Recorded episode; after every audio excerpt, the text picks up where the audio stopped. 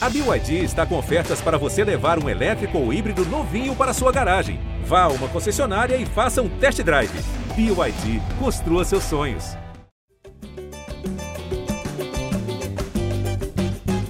Marinho é gol, xalalalala, eu.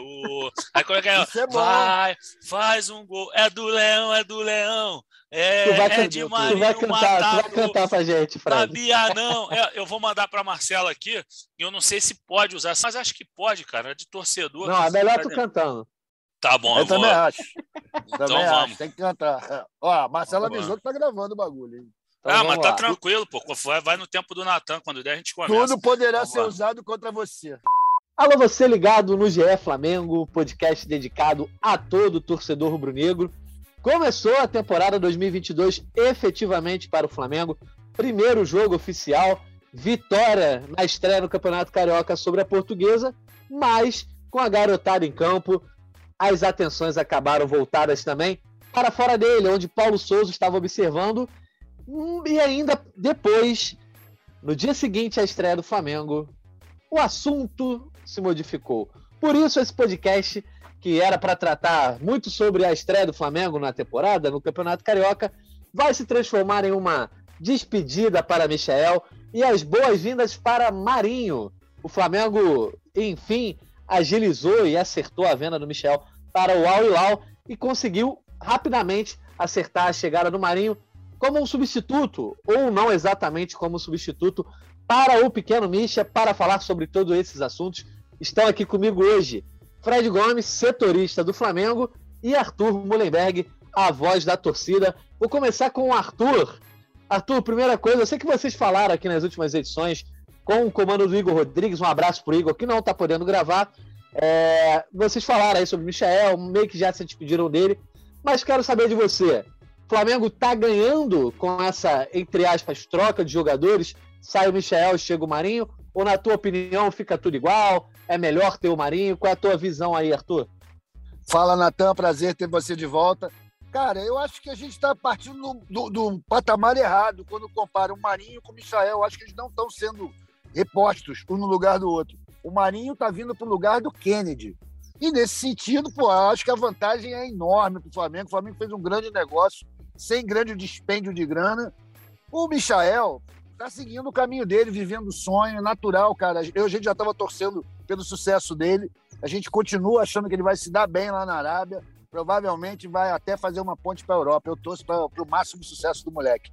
E o, e o Marinho, eu acho que ele tem muitas características que pô, vem a calhar para o elenco do Flamengo. Um cara que chuta de meia distância, é um cara que tem raça, que vibra com a torcida, é caracteristicamente maluco, né? fala muita besteira. Acho que o, o elenco do Flamengo ganha com o perfil dele. Acho que o Flamengo vai ficar mais Flamengo ainda com ele, mesmo que ele não seja titular. Acho que ele pode dar uma boa opção para o nosso time. Pode entrar nos sufocos para tentar jogadas extremas pela esquerda, pela direita, que a gente não tinha nenhum especialista ali, né? Várias vezes jogando com o Rodinei ali. Acho que ele vai, acho que ele chega muito bem. Eu estou empolgado com isso daí. Eu acho que foi uma, foi uma jogada bacana da do Flamengo, da diretoria do Flamengo. Um bom movimento, os executivos estão de parabéns, torcendo para o sucesso dele. E não podemos deixar de destacar, né, cara? Que é uma, há uma longa parceria da família Marinho com o Flamengo. E essa aí é só mais uma. Vamos que vamos, acredito nele. Minimício aleatório está na Gávea. Segura os adversários, que não tem para ninguém. É isso, Arthur. Eu já vou adiantando minha opinião aqui. Eu também gostei aí da chegada do Marinho, até porque eu penso muito nisso que você falou, Arthur. Acho que ele tem bastante a cara do Flamengo. E aí eu trago o Fred Gomes aqui para o debate que a gente vai começar, já focando muito também no Marinho. Eu esqueci de me apresentar para a galera. Eu sou o Jorge Natan, estou substituindo o Igor Rodrigues aqui. Tava de férias aí. Agora, logo no primeiro jogo da temporada, quando a gente começar de fato a fazer podcast para falar de campo e bola, o Igor já, já tirou o chinelo do armário, já botou nos pés. Então, estou aqui quase como um sexto homem nesse podcast para perguntar ao Fred Gomes, o Fred, como é que foi essa negociação com o Marinho em meio à saída do Michel? A gente estava aqui dando bastidor para gravar hoje, lá pelo final da manhã. Acabou que uma série de desencontros adiaram o podcast para a tarde, está gravando na tarde de quinta-feira. E foi bom, porque se oficializou, né? O Flamengo acertou de fato a venda do Michel e também acertou a chegada do Marinho.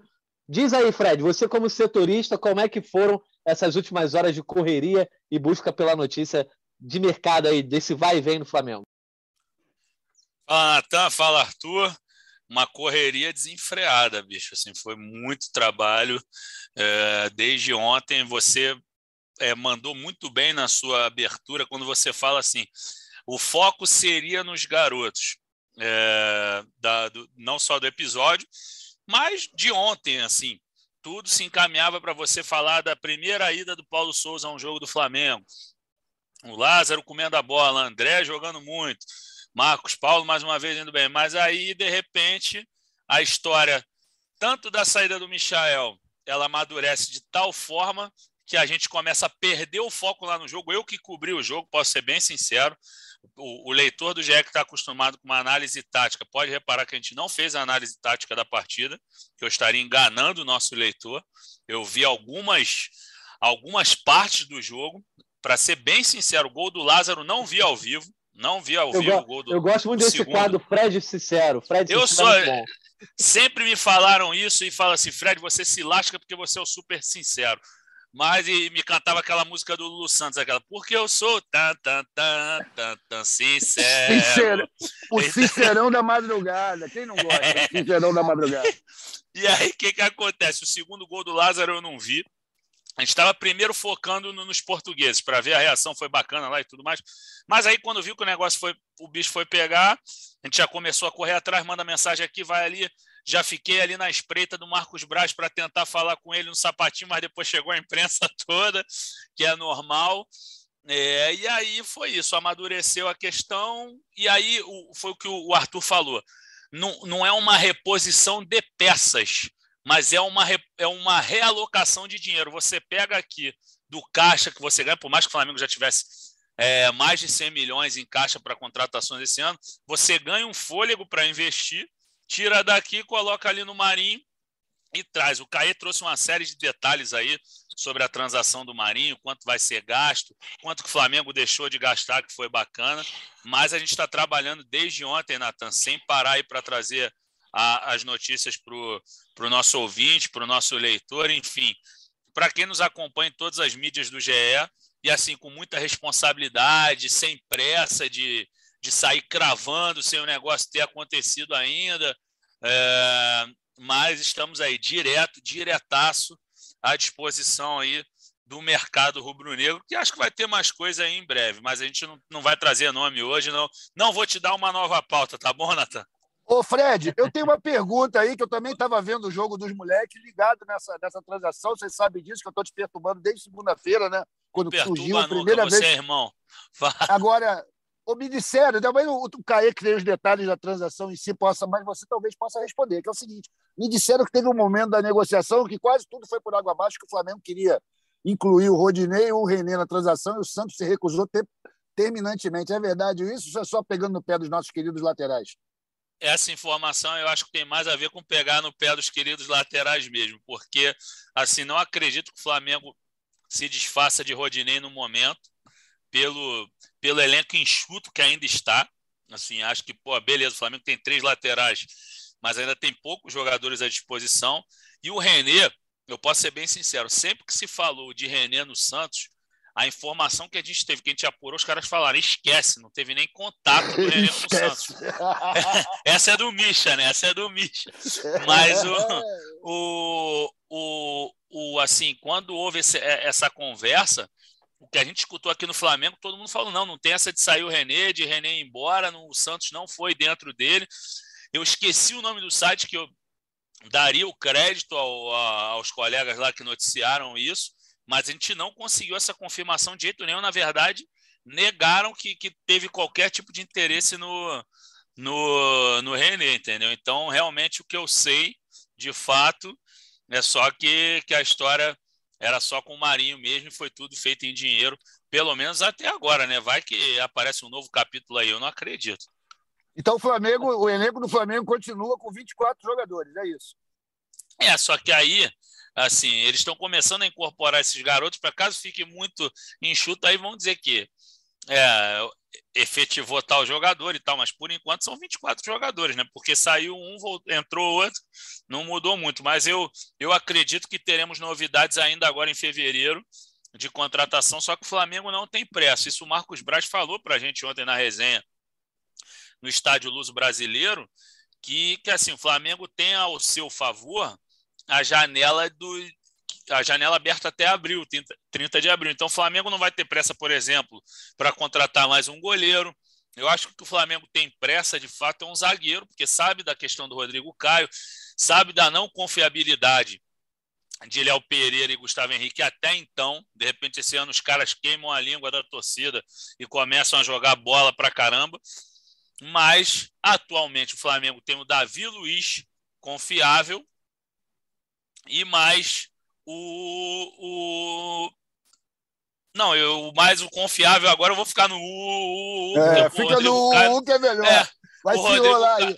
o Rodrigo Caio não, o Rodrigo Caio não vem não vem conseguindo não vem conseguindo uma sequência, né? Então acho que é por aí, né? Acho que o Flamengo tem urgência sim em relação ao zagueiro que tem a sequência de jogo. Então, vou aproveitar, o Fred, que você está aqui. O Caê Mota talvez participasse aqui do nosso podcast, mas é, por, por uma questão que ele está na rua, ele talvez vá entrar aqui no meio, mas você não vai entrar, então já vou perguntando para o Fred aqui, é, você que tem coberta aí junto ao Caê e a parte da, da saída do Marinho dos Santos também com o Bruno Jufrida, é, como é que foi aí na quarta-feira a questão do Flamengo resolver o que tinha que resolver com o Al-Hilal? Era uma série de detalhes que o Flamengo vinha é, sendo bastante cauteloso quando a gente fala de clubes da Arábia, é, a gente geralmente vê os clubes sendo bastante cautelosos com isso. E o, a, a, negociação com o Marinho ou com o Santos só avançou a partir do momento que a negociação com o Misha estava é, com o Misha, do estava sacramentada. Como é que foi esse bastidor aí é, dessa movimentação da diretoria do Flamengo na quarta-feira, Fred? É por aí, Natan, porque assim, eles já vinham conversando com, com o Marinho desde sexta-feira passada. E na sexta-feira passada, para vocês terem uma noção, assim como essa história do Michel já estava bem adiantada, mas faltavam detalhes nós a serem desatados, é, nessa mesma sexta-feira ou na quinta me falaram que o Michel ia viajar no sábado passado, mas ele treinou essa semana toda praticamente. Hoje ele se despediu, é, mas uma dependia da outra. Assim, o Flamengo esperava essa essa saída do Michel para poder ir em cima do Marinho, por mais que não seja a reposição, como o Arthur falou, é, é, por aí, é atacante com atacante. Por mais que o, que o Marinho jogue pelo lado direito e tudo mais. Então, a partir da, do, do, momento que, eles, que o Al Hilal subiu a proposta, o Al Hilal oferecia 8,25 milhões de dólares é, pela, pela negociação inteira. O que, que o Flamengo queria? O Flamengo queria o valor cheio pelos 80% que o Flamengo tem direito. O Flamengo conseguiu isso. Eles vão pagar 8,45 milhões pelos 80% do Flamengo. Vão assumir os 5% do Goiás também. Só a questão do Michael, que eu não tenho informação como é que vai ser feita. Mas o que eu tenho de informação do Michael, e para ser bem sincero, eu tenho de informação porque o Caê que me falou, porque ele que apurou essa, é que o, o Michael vai receber 2,4 milhões de dólares por ano, ou seja, o Michinha vai ganhar quase 13 milhões de reais no atual câmbio, quase 13 milhões de reais por mês. Então é muita coisa. Ah, o, as arestas foram aparadas que e aí é o caminho para o Marinho ficou livre. Até porque o Marinho não queria permanecer no Santos, isso é fato.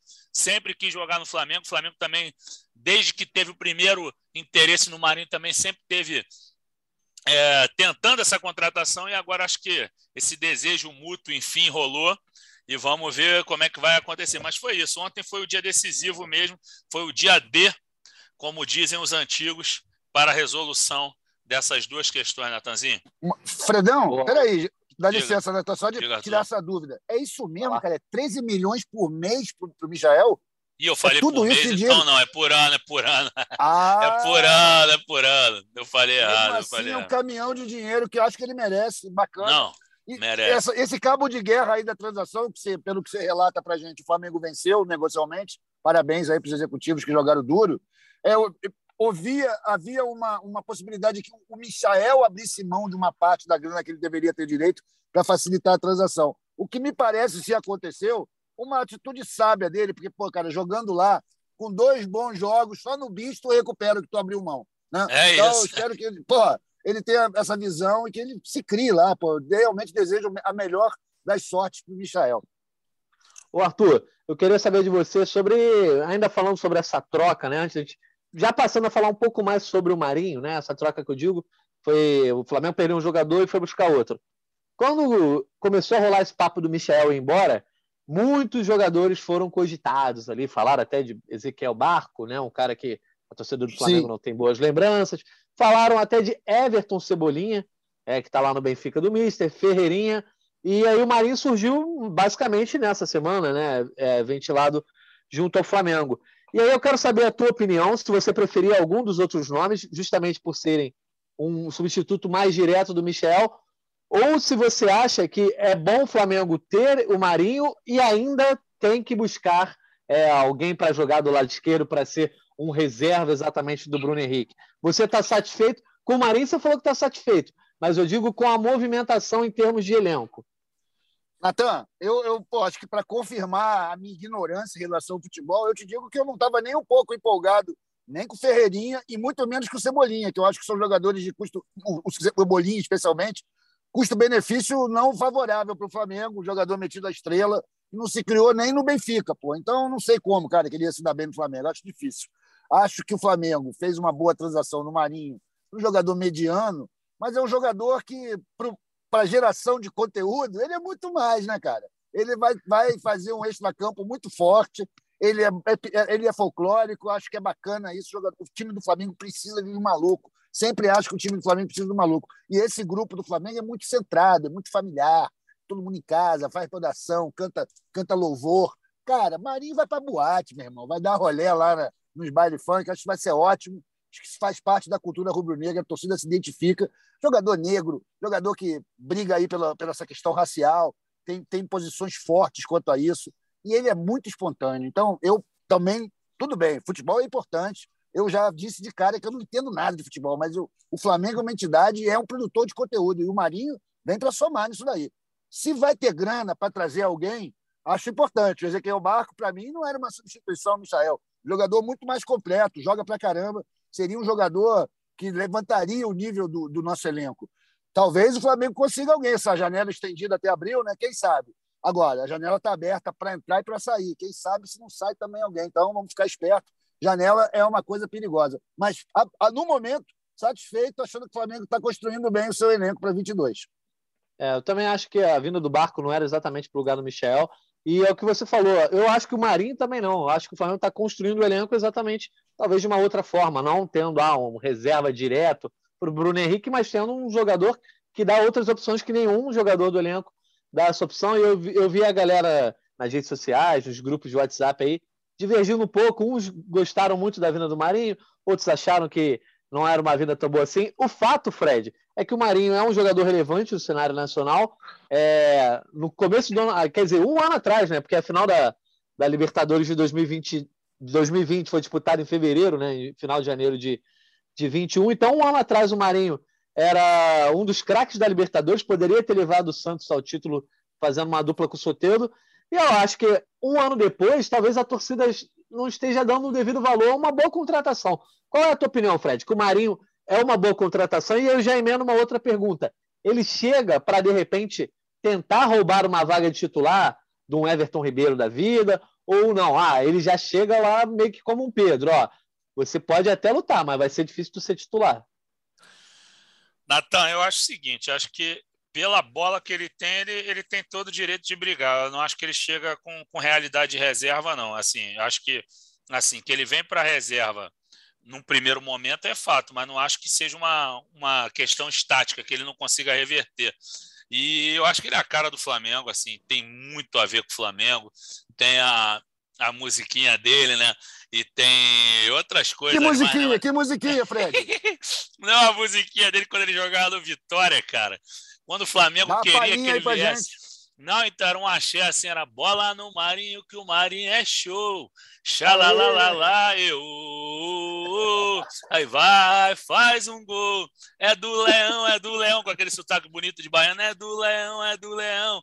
É de Marinho Matador. Sabia não, sabia não, sabia não. É o, é o meme dele, né? E chamava ele de Di Marinho lá. Na ausência do Caio Mota, né? Nosso grande cantor aqui, é o Fred Gomes assumindo o né? lugar. Arrebentou o Fred Gomes, pô. Melhor que eu vi KLB com o Caio cantando, não tem a menor dúvida quanto a isso. Subiu o nível do podcast. aí eu curti, aí eu curti. Agora, vem cá, é. gente, tem uma coisa também que a gente, na hora que estava falando ali sobre as possíveis contratações que não rolaram, você imagina, teve um negócio, a especulação de Douglas Costa, cara, que é um negócio muito sério para o Flamengo. Né? Eu fiquei muito. Essa foi a que mais me preocupou. Pô, Douglas Costa, o cara que teve uma temporada muito ruim, né? E que é um jogador caríssimo, cheio de vontade, cheio de mimimi, no, no clube do coração físicos. dele. É, muitos problemas físicos. E no clube de coração dele, o cara fez o de cacete lá, imagina o que ia fazer no Flamengo, cara.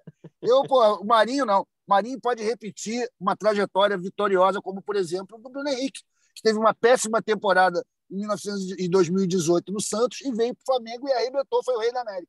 Quem sabe não repete. Marinho já chegou perto de ser o rei da América, pode tentar de novo. Boa. Você quer, você quer completar o que você estava falando, Fred, antes de Marinho você foi o rei, Marinho com foi aquela o rei canção? Da América, o, o... Aí, ó. Ah, foi o rei da América? Caê ah, Mata! Não, Marinho foi o rei da América. Boa, Caê. Obrigado cheguei, pela correção, cheguei. irmão. Tava falando com você aqui então, assim, agora. O Flamengo... É- Caê, por 30 segundos você pegou agora... o Fred Gomes cantando o axé do Marinho. o Sabia não, papá.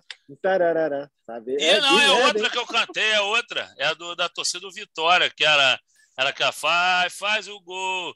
É do Leão, é do Leão. É de Marinho Matador. Sabia não? Pô, até fizeram matéria no Globoesporte.com, eu lembro disso. Bem Virei a cadeira aqui para vocês, hein? Virei a cadeira. Caio, seja bem-vindo aqui ao nosso podcast. Fazendo, fazendo aqui uma cultura musical baiana. Marinho, ele é adepto do chamado pagode baiano, que tem aquela swingueira de quatro acordes, que é o aí vem o baixo.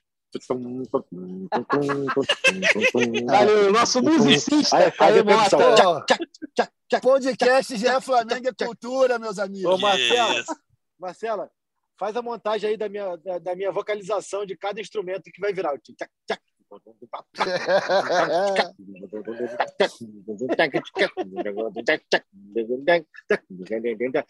na Bahia, me meu corpo para descer. Sigo chamar de roda, é para quem sabe fazer. Mexe, mexe daqui, mexe, mexe daqui, mexe, mexe daqui. Oh, já fui muito feliz a som dessa swingueira, gente. A minha nota então, é 10. falando agora. Repertório do swing baiano. Saiu do KLB para uma é. música de Pô, melhorou demais, tô feliz da vida. Tô feliz Palmas da vida. Mota. Não, detalhe que eu tô aqui no aeroporto. Eu tô aqui no aeroporto de Confins, né? Que eu vim aqui para os compromissos no fim de semana e eu tô. E começa a requebrar já. A perninha já começa. E não tem ninguém entendendo nada. Tô gostando desse podcast aqui, ó. Falando... No ritmo do swing baiano de Marinho, Caio Mota. Você que é um cara que adora um swing baiano, diga aí sua opinião sobre, sobre o Marinho, por quê? Arthur Mullenberg disse que gostou da vida do Marinho, acha ele um cara é, que, que é, o Flamengo precisa de um cara mais maluco, o Marinho ocupa essa lacuna. Eu disse também que o Marinho tem a cara do Flamengo. O Fred estava dando a sua opinião sobre o pequeno Mário também. Depois o Fred, se quiser complementar. E você, Caê, você gosta da chegada do Marinho? Acha que agrega ao elenco? Então, acho que é legal até de pontuar, é... pontuar duas coisas, na verdade. Que tem o Rei da América, que é a eleição do El País, que é uma coisa que é uma votação ali de jornalistas, que até esse ano o eleito foi o Julian Álvares, que foi para o River Plate para o Manchester City, uma escolha que não fez muito sentido, e tem o craque da Libertadores, né? O craque da Libertadores, que é uma, acho que faz mais até sentido para o posto Rei da América. E o craque da Libertadores de 2019 foi o Bruno Henrique, de 2020 foi o Marinho, de 2021 foi o Gabriel. Então, os últimos três craques da Libertadores estão no Flamengo. Falando agora do Marinho especificamente, é, eu acho que foi uma boa escolha do Flamengo pela urgência e necessidade de reposição. O Flamengo paga um valor que é menos do que 20% do que vai receber pelo Michael para comprar o Marinho. Então você consegue ainda, mesmo comprando o Marinho, ter um lucro pequeno, mas ainda um lucro com a venda do Michael em comparação com o que você pagou. É um jogador que tem rodagem, tem experiência, é, sempre teve o sonho de vir para o Flamengo, acho que isso conta bastante. É um jogador que abriu mão de dívidas e de direitos trabalhistas e até de um mês de salário para fechar com o Flamengo. E falando tecnicamente, é um jogador que tem uma capacidade de decisão muito grande. Eu tenho visto muito torcedor, a gente vive um, um, um fenômeno recente de rede social e de botecos também, que é a, a, parece que há uma necessidade dos torcedores, até nós jornalistas também, é, avaliarmos tudo taticamente, assim, né? E aí muita gente fala, ah, o Marinho não é substituto para o Michael, ele é, seria substituto para o Kennedy, porque ele joga da direita cortando para a esquerda. Só parar para fazer uma reflexão, a gente não sabe nem como que o Paulo Souza vai jogar. Então, para você, você poder fazer esse comparativo, você tem que saber primeiro como que o Paulo Souza vai jogar para ver se o Michel se encaixaria em qual lado de campo. Então, acho que isso é, é, é um ponto é, fundamental de se falar. Um outro ponto que a gente tem que se falar é que o Michel jogava dos dois lados do campo. Vale lembrar que uma das imagens mais marcantes da passagem de Michel pelo Flamengo é o gol perdido contra o Palmeiras e ele entrou na final da Libertadores jogando pela direita seria onde o, o Marinho joga. Então, assim, acho que às vezes as pessoas, para criticar, se apegam a detalhes que, que, no todo, não fazem muito sentido. Eu acho que a reposição é no sentido de entrar uma peça para o ataque. Não há um sistema engessado onde o Marinho tem que entrar onde o Michel jogava, até porque a gente não sabe como que o Michel jogaria com o Paulo Souza. É, então, é, ponderando todos esses pontos, eu acho que o Marinho é uma escolha é, pelo preço, pela capacidade de decisão, pelo impacto do personagem também, que sempre conta, e no Flamengo isso costuma contar muito.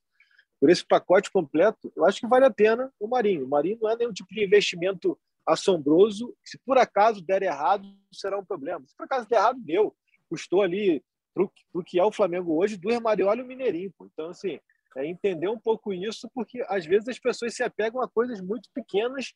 Parece que é, é, é o tal do é, prefiro ter razão do que ser feliz. Né? Então, não, peraí, cara, entende o primeiro o que está acontecendo, espera acontecer e depois fala. Você pega coisas que hoje não fazem sentido para você questionar uma situação.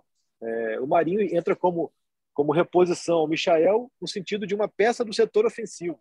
O Marinho entra como reposição ao Michael no sentido do dinheiro que foi usado para fazer esse investimento e tudo mais.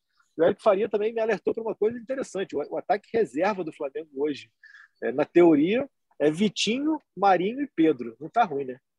Não, não está mesmo. E tem esse lance, Caio, que você falou. Vai lá, vai lá. Eu queria falar com o Caio, que o Caio comentar esse negócio que o Caio falou, que, pô, essa jogada característica do Marinho, esse facão que ele faz pela direita, não tem ninguém lá no clube, que tem, no nosso elenco, que faça isso, né? Assim como o chute de meia distância. Eu acho que o único que chuta de meia distância é o Andreas. Eu acho que a gente ganha muito.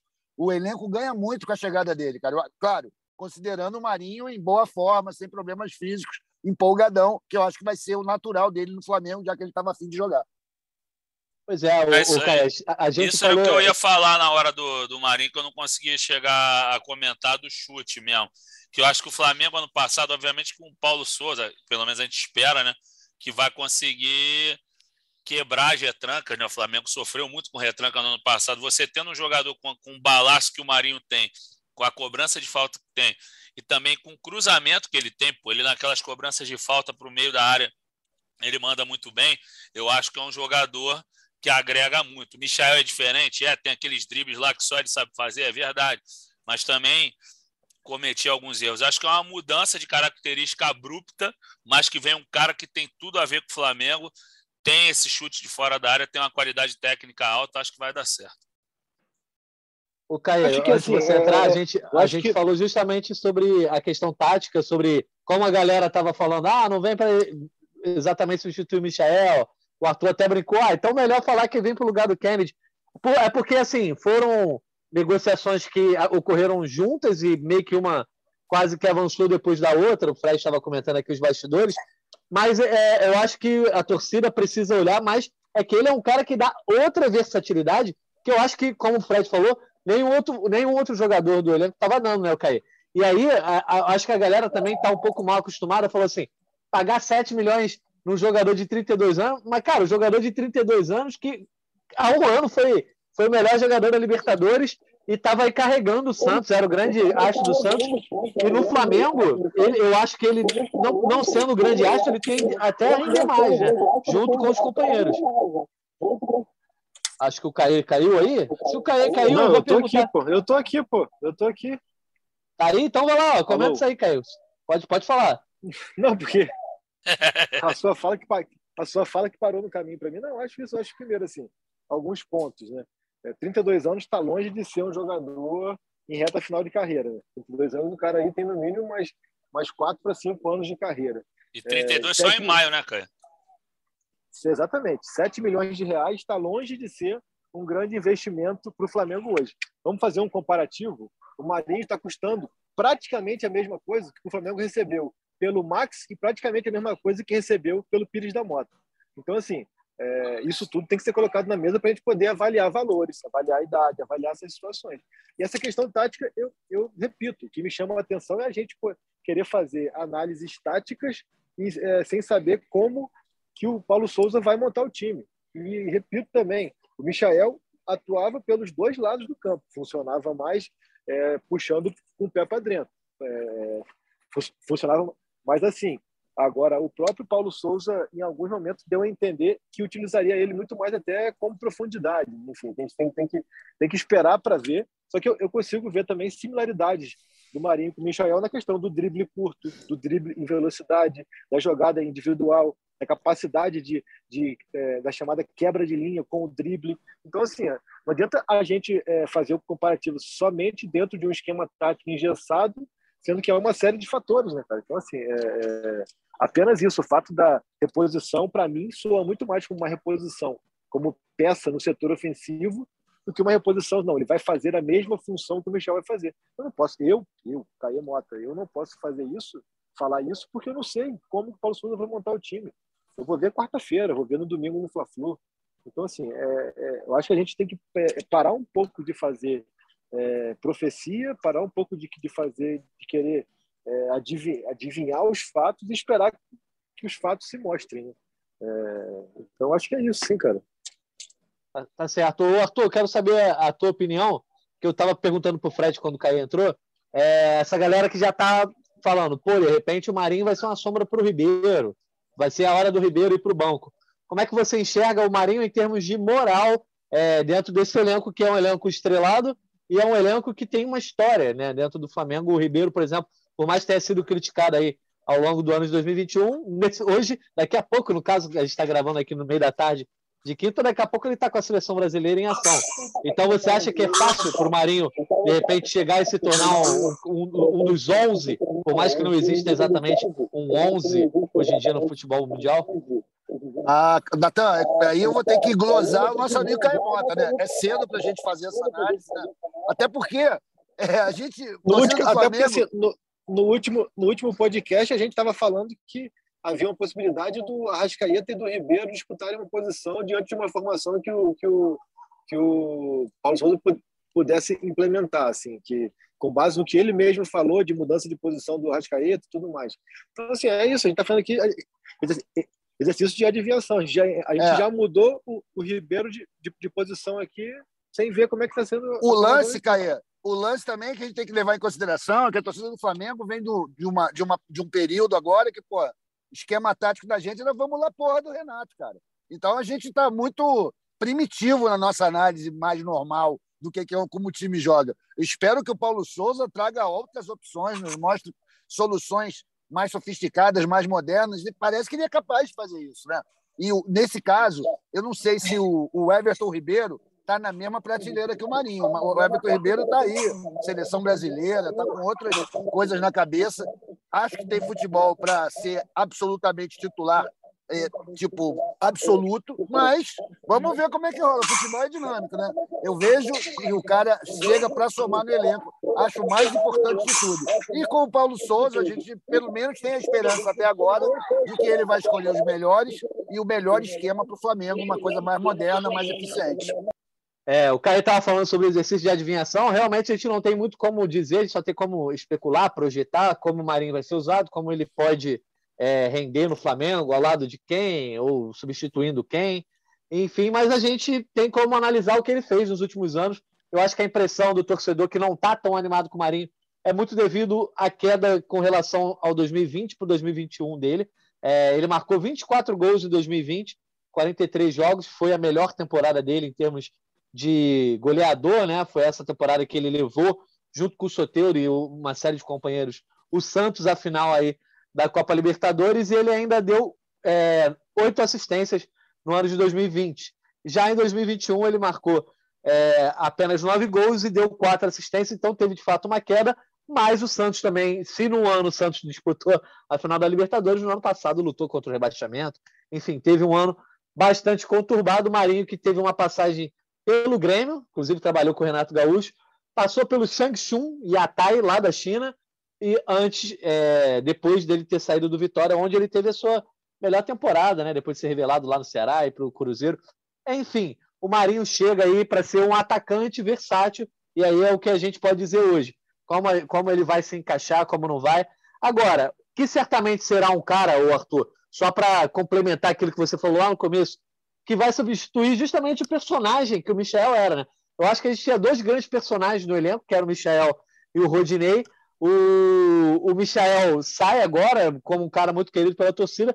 Pelo menos essa lacuna a gente pode garantir que o Marinho vai preencher, né? Ele tem as qualidades para isso, Natan. Eu acho que ele tem o carisma, tem o estilo de humor e de irreverência que pô, vai substituir muito bem o Michael nisso daí.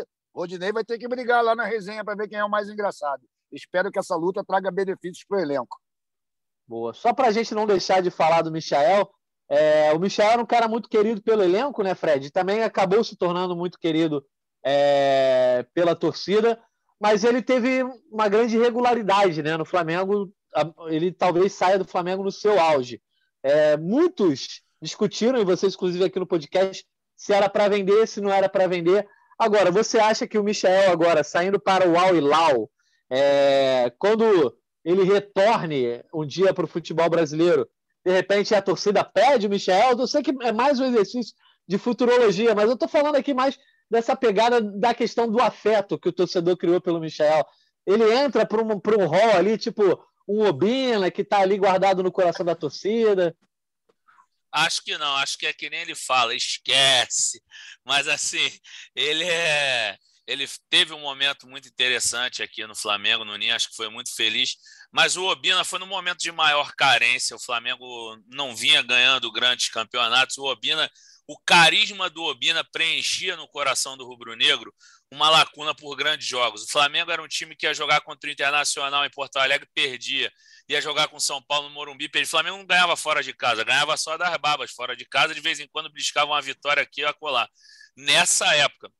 Então, a presença de espírito do Obina já trazia aquela alegria. O Michael é um carismático que passou a jogar bola, que, que deu resposta em campo. Realmente ele deu retorno técnico, está dando retorno financeiro, mas eu acho que assim não vai ter essa mobilização, não, porque eu acho que ele não sai como ídolo, ele sai como um jogador que é engraçado, que jogou bola, que tem uns dribles que poucos têm, mas o Obina é Obina, Michael é Michael. Assim, em relação a pesos, o Obina é ídolo de muita gente que eu conheço. Eu já sou, não sou nem tão Era uma novo outra que nem geração, você. né? É, eu não sou nem novo que nem você, nem tão novo que nem você, nem tão cascudo. Mas assim, é, da minha geração, pensando nos meus amigos, eu tenho amigos de 30 e poucos anos, amigos de 30 que tem o Obina como ídolo. Acho que o Michael não sai como ídolo, sai como um figurão que jogou bola, é por aí. É, eu, eu fiz mais a comparação mais porque entrou nessa, nessa coisa do folclore, mas o Obina tem um gol de Copa do Brasil, né? De título, isso aí tá bem. Entendi. Sim, a o- do rebaixamento de 2005 que ele salvou contra o Paraná. Sim, já tinha Aquele salvado, é, tinha ali, salvo. né? O Michel poderia ter, quem sabe, é essa, um... né, galera? É que Pode o falar. Michael jogou na porra, Flamengo fase da vaca gorda, enquanto o Obina pegou a fase do osso, né? Então, você cria laços na hora que você está lá no perrengue, é mais fácil criar esses laços de lealdade, de afeição. O Michael tinha que disputar a, a idolatria com o Gabigol, com o Arrascaeta, os caras muito bons, né? Então, acho que ele cumpriu o papel dele, mas não dá para comparar com o Obina, não. São jogadores de categorias diferentes. É, e Boa. assim, pegando a época do Obina, eu lembro assim, um amigo meu me contou que em 2007 o Flamengo estava na lanterna, na, no- na, na penúltima colocação, foi jogar contra o Náutico, estreia do Fábio Luciano, se eu não me engano, não lembro se o Roger estreou nesse jogo também. Flamengo ganha de 2 a 1 no- do Náutico de virada, um, um jogo apertadíssimo. E, e esse meu amigo aí, que é até teu vizinho, é, morava ali no e fala que ele sai do Maracanã até o Mero, uma festa na rua. Essa era a época do Obina, 2 a 1 um no Náutico, uma coisa de louco, uma festa na rua. Hoje em dia, o Misha, se o Flamengo ganha de 1 a 0 do São Paulo, é crise. Logo do é São isso. Paulo, o Flamengo tem uma dificuldade de ganhar. Então, acho que era isso que o Obina preenchia essa lacuna no coração do rubro-negro, entendeu? É, esse jogo aí foi a reinauguração do Maracanã depois da reforma que acabou do Pan-Americano, é. Do Pan-Americano. Foi que muito o Flamengo jogou jogo. um monte de jogo, exatamente. Boa. É, eu fiz a comparação porque, enfim, um abraço para o Obina, ídolo de muitos aí, o cara que marcou uma época no Flamengo. Um abraço, Michel, que a gente vai se, se despedir dele aí no final do podcast. É, Igor Rodrigues, eu sei que é fã do Michel. Michel, se tem, se é ídolo de alguém, aí é do Igor Rodrigues, nosso grande apresentador. Mas, o Caio Mota, então, para a gente fechar essa coisa de Michael, Marinho, mercado, já passando aí para outro assunto, o torcedor que estava agoniado, pô, não vem reforço, o Flamengo no contrato, tá parado. O que, que o torcedor pode esperar aí? A gente, você é um cara que bate muito nessa tecla, né? Do mar de especulações que principalmente os grandes clubes são envolvidos nas redes sociais hoje.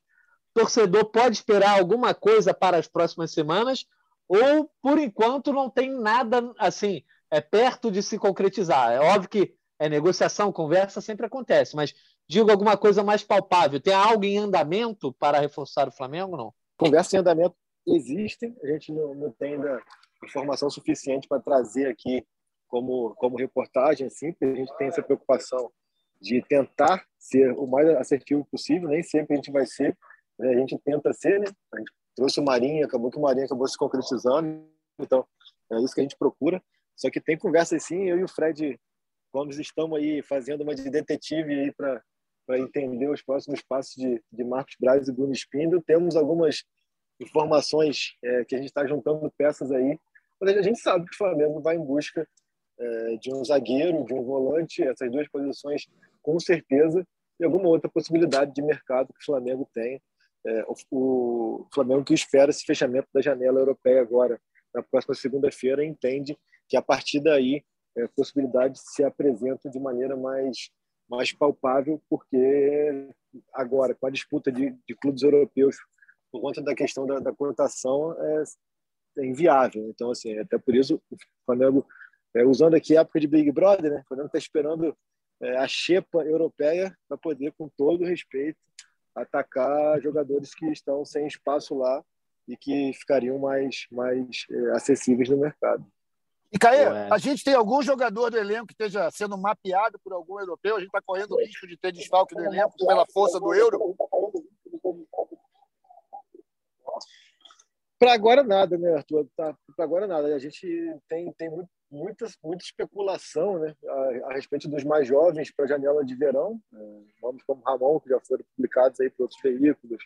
Mateuzinho é um jogador que a gente não tem informação de sondagem, mas o Flamengo entende que ele tem um potencial de mercado gigantesco para essa janela de verão europeu, é, algumas outras peças, mas nada por agora, até porque, é, a não ser que seja uma coisa muito relâmpago, né? são quatro dias para fechar a janela, é, tem nada acontecendo ainda, seria algo muito surpreendente mesmo.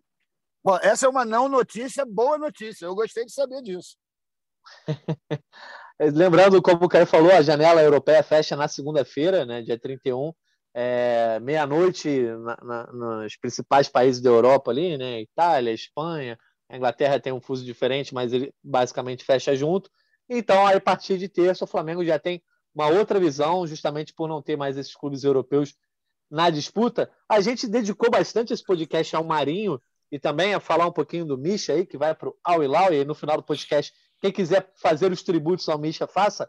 Mas não vamos deixar de falar aí do primeiro jogo oficial do Flamengo é, nessa temporada 2022, né? O Flamengo estreou no Campeonato Carioca, venceu a Portuguesa por 2 a 1 e o destaque foi todo para o Lázaro, né? O Lázaro que já era um garoto que vinha sendo utilizado no time profissional, principalmente aí no segundo semestre de 2021, marcou os dois gols da vitória lá na Arena da Ilha. E eu quero saber aí, ó, vou, vou passar a bola para o Fred Gomes. Fredão, você que estava lá, né? Você falou que há muito tempo que não tava, não ia cobrir um jogo em loco. Quero saber primeiro do clima, né? A gente teve torcedores lá presentes. É... E segundo, eu sei que você já deu aquela do Fred Sincerão dizendo que você acabou nem prestando tanta atenção no jogo assim, por conta do, da apuração que você precisou fazer com relação ao Michael e ao Marinho. Mas como é que foi observar essa garotada atuando lá, o Paulo Souza na tribuna, mandando coraçãozinho, é, coraçãozinho para a torcida? Foi um bom começo aí de temporada? Anata, foi muito bacana. É, assim, a, a presença da torcida foram três, mais de 3 mil presentes, mas parecia muito mais, assim, porque só está liberada a arquibancada a social da portuguesa, então teve uma concentração de gente ali muito grande. Sei que não é bom para a questão da aglomeração, principalmente agora com o Ômicron, aí o bicho pegando, mas o clima foi muito legal. Eu te falei, dei aquela de super sincero, não consegui ver o jogo todo mesmo, mas consegui ver boas jogadas, ótimas investidas do André. Aquela jogada do Ayrton no final foi linda também.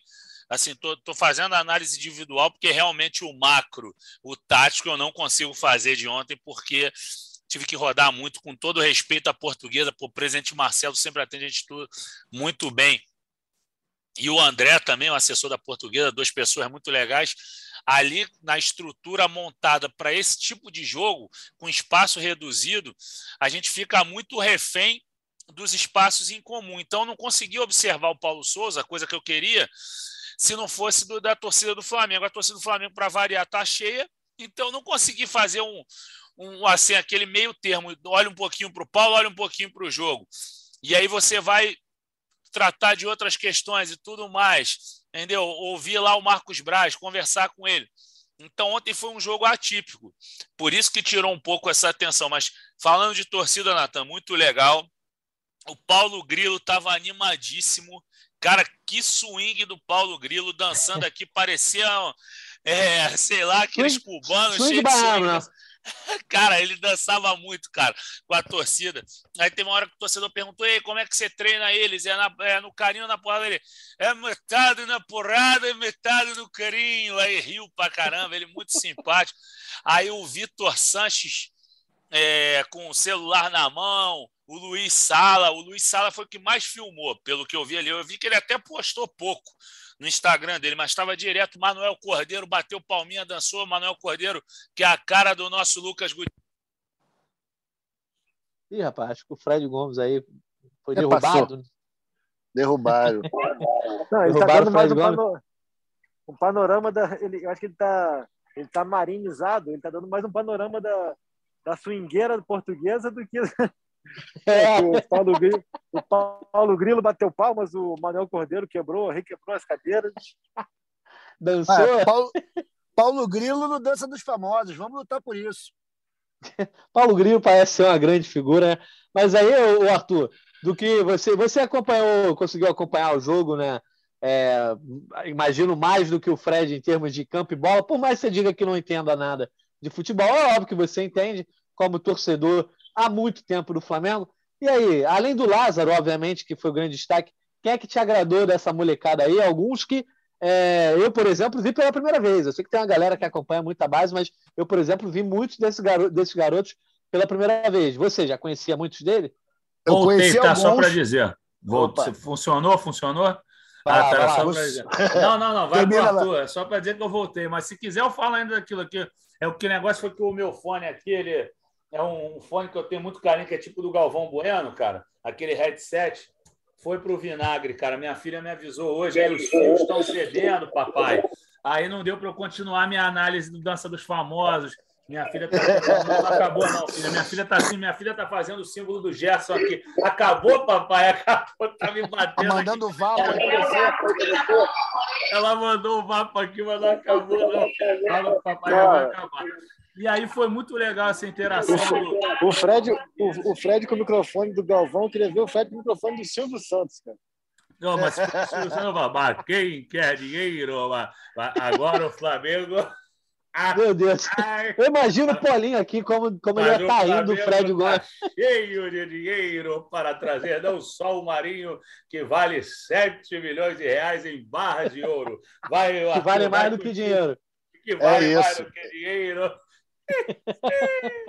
Mas, ó, tu diga aí, então, dos garotos então, aí que você viu. falar lá do nossos cria, cara. Eu acho que ontem o Matheus Cunha jogou bem, mostrou, mostrou firmeza numa bola muito perigosa, fez duas defesas importantes, uma delas muito plástica. Achei que o lateral da gente, que agora me faltou o nome, cara, desculpa aí, o moleque jogou bem o lateral direito. A, a zaga. Wesley, isso. O Wesley jogou bem. A zaga, eu acho que deu mole no gol, né? Ninguém pulou e o cara que pulou, pulou atrasado. Mas gostei do, do nosso organizador. Também esqueci o nome do cara agora, me desculpa. Jogou muito bem. O, acho que jogava mais ou menos naquela posição do Arão. Jogou legal. Gosto muito do futebol do Matheus França. O Igor Jesus. Acho... Igor Jesus, obrigado, Caio é, o, o, o Matheus França, apesar de não ter brilhado ontem, ele é muito importante na organização e na visão de jogo. Ele me lembra o Pogba, sem exageros, nos dias bons do Pogba. Né? Acho que é um jogador que o Flamengo vai, vai ter muita alegria com ele, nem que seja financeira. Se é que Arthur, o, os, os rivais já estão cortando esse trecho aí para o futuro do, do Igor Jesus, para você, você comparando ele com o Pogba. Não, estou falando do, do Matheus França. Do Mateus, do Matheus França. Ah, do Matheus, entendi. E, pô, e, e, assim, cara, o Flamengo tem uma molecada muito boa. Os caras estão querendo mostrar serviço, principalmente mostrar para o professor, né?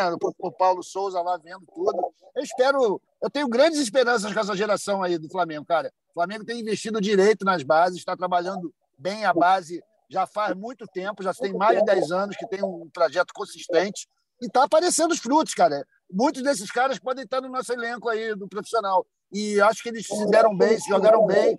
Deram sorte, a portuguesa estava num nível de desenvolvimento um pouco abaixo ainda. Mas é isso, Campeonato Carioca, cara. Às 7h30 eu estava cagando no Campeonato Carioca. Às 7h35 eu estava gritando rumo ao tempo. A gente é assim mesmo. Vamos embora, Flamengo. A gente precisa desse título para depois abandonar o Campeonato Carioca definitivamente em busca do tetra, né? Que o Flamengo está tentando esse tetra inédito. Então tem um, tem um certo objetivo aí, mas por enquanto estava é, já no planejamento é, atuar com os garotos. O Flamengo volta a campo aí agora no dia 29, no caso, no próximo sábado, diante do Volta Redonda. E aí, eu caí, só refresca a memória da galera. Qual é o planejamento? Quando que estreia o Paulo Souza e, na teoria, a galera do time profissional? Oi. Então, o Paulo Souza, a expectativa é que ele estreie na próxima quarta-feira contra o Boa Vista e ali entre o time principal é, com boa parte das peças. Vale lembrar que quatro delas estão em datas FIFA, né? poderiam voltar, mas não tem por que fazer essa correria, já que a data FIFA acaba na terça-feira. Então, Everton Ribeiro, Gabriel, Arrascaeta e Isla, a tendência é que fiquem somente mesmo é, para o jogo contra o Fluminense. Aí tem as peças que estão que vão ficar agora um tempo por conta do Covid, como João Gomes, como Felipe Luiz, enfim, é, Thiago Maia, tudo isso é bom a gente pontuar. E um Flamengo que vai, vai promover essa entrada do time principal gradativamente, né? não tem por que ter pressa. É, o resultado de ontem acaba dando ainda mais fôlego nesse planejamento, né? É, a percepção ali dentro de que havia até um certo temor, porque os jogos treinos dessa equipe não foram dos melhores. E queria falar aqui até como o Arthur falou do Matheus França. Muita gente falou que o Matheus França não teve uma atuação de, de destaque, não foi bem. Acaba que as pessoas ficam muito restritas ao combo, gol e assistência. Eu já acho o contrário. Achei que o Matheus França jogou numa outra função ali, quase como segundo volante, quase como esse box-to-box que o Paulo Souza quer no mercado. Atuou muito bem ali, combativo. É, quem rouba a bola na jogada do André, no gol do pênalti, é ele. Achei que ele, em muitas jogadas ele participa como, como organizador, não como construtor que dá uma assistência, mas como organizador, ele tem uma facilidade muito grande de ver o jogo, de vir de frente, ver o jogo, ele abre de um lado, abre no outro, toca perto. Então, me chamou muito a atenção e me surpreendeu até porque o Matheus França, a gente tinha aquela expectativa dele ser um jogador até mais ofensivo, né? com mais, mais predisposição ofensiva. Então, assim como a gente é, sabe que o Lázaro, atuando pela direita, foi dentro do Paulo Souza e deu certo, é, me surpreendeu esse novo posicionamento do Matheus França e acho que ele jogou muito bem, sim é, apesar de não ter dado assistência, não ter participado de lances muito, muito agudos, mas foi muito importante para ditar o ritmo, para organizar o time.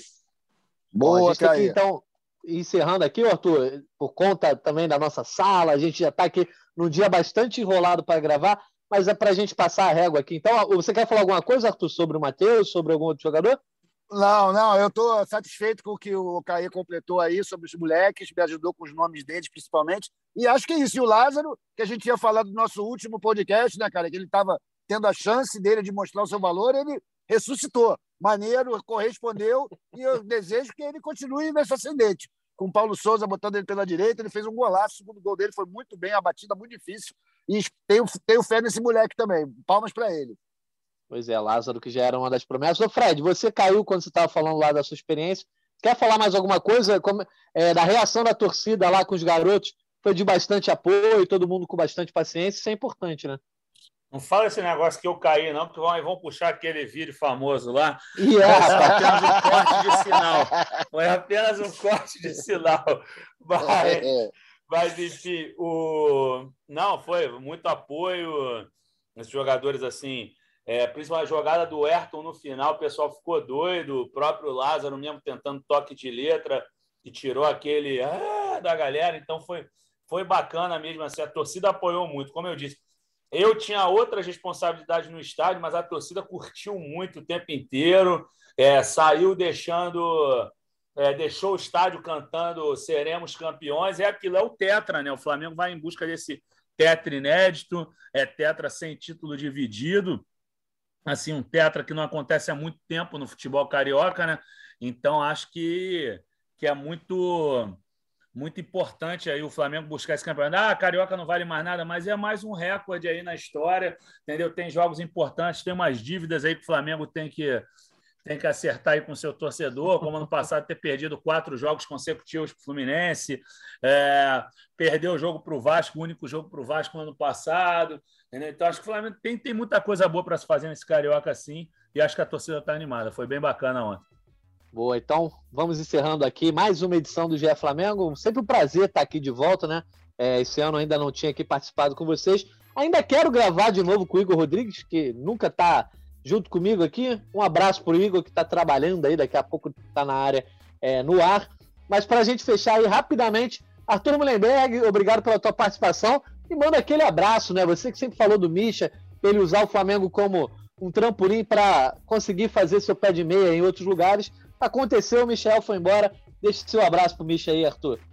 Valeu, Natan. Galera, todo mundo que ouviu, obrigado encontrar vocês. Fred, Caê, Marcela, Natan. E, pô, pro Misha, desejo muito sucesso, compadre. Mil noites na Arábia, com todas as iguarias, os camelos e as jornalísticas que ele merece. Que ele tenha muito sucesso. A torcida tá torcendo por ele. E ele criou o um motivo para a torcida do Flamengo assistir essa, esse Mundial da FIFA, né? Que ninguém nem ia ver essa porcaria. Agora a gente tem um motivo para ver e para torcer por ele pelo Al Hilal. É isso aí. Boa sorte, bicha.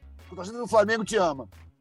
Boa, valeu, Arthur. Fred Gomes, também, se você quiser deixar um recado aí pra galera, pro Michel, que deixa o Flamengo nesse momento. E vai estar em campo, como o Arthur lembrou, com o Al Hilal no Mundial de Clubes aí, tá na outra chave, mas quem sabe aí, numa zebra, né? Não pega o Palmeiras, o fato é que pode pegar o Bayern de Munique. Obrigado pela tua participação, Fred. Eu que agradeço, Natanzinho. É isso aí. Vamos ver o Misha no Mundial, vamos ver o que, ele vai fazer aí. Se ele vai, vai conseguir manter algumas, algumas questões no futebol nacional. Vamos ver o que, que, que, que rola. Deixa o Misha aí brilhar, deixa ele voar, que ele merece. E bola para frente. Grande abraço para você, Arthur e Caê. Valeu! Ah, é, inclusive eu, eu que trabalho com futebol internacional, Tô pensando no Bayern de Munique, eu acho que o Bayern vai ganhar a atual Champions, mas o quem vai para o Mundial é o Chelsea, é o Chelsea. Que, ganhou, que ganhou a última. Obrigado, Fred. Caio Mota, coube a você encerrar esse podcast. Se você quiser falar alguma coisa do Misha, mas a, a, gente queria encerrar com a música que ele foi consagrado aqui nesse podcast. Igor Rodrigues dedicava I Believe I Can Fly para Michael. Já que você é o nosso cantor oficial hoje, o Fred já cantou. Sua vez aí de encerrar o podcast cantando I Believe I Can Fly pro Michel. Vou deixar aqui, eu vou dar uma palhinha e vou pedir para a Marcela procurar no, nas redes sociais de I Believe I Can Fly em Axé, para misturar Michael e Maria. vou começar aqui, ó. Vamos lá. I believe I can fly. I believe I can fly. Aí sim. E meio a essa palhinha de I Believe I Can Fly no swing baiano, combinando Michael com Marinho, a gente encerra mais uma edição do GE Flamengo. Agradecemos a nossa editora Marcela Meive, a também Fred Gomes, Arthur Mullenberg e Caio Mota. Um abraço aos nossos ouvintes e até a próxima.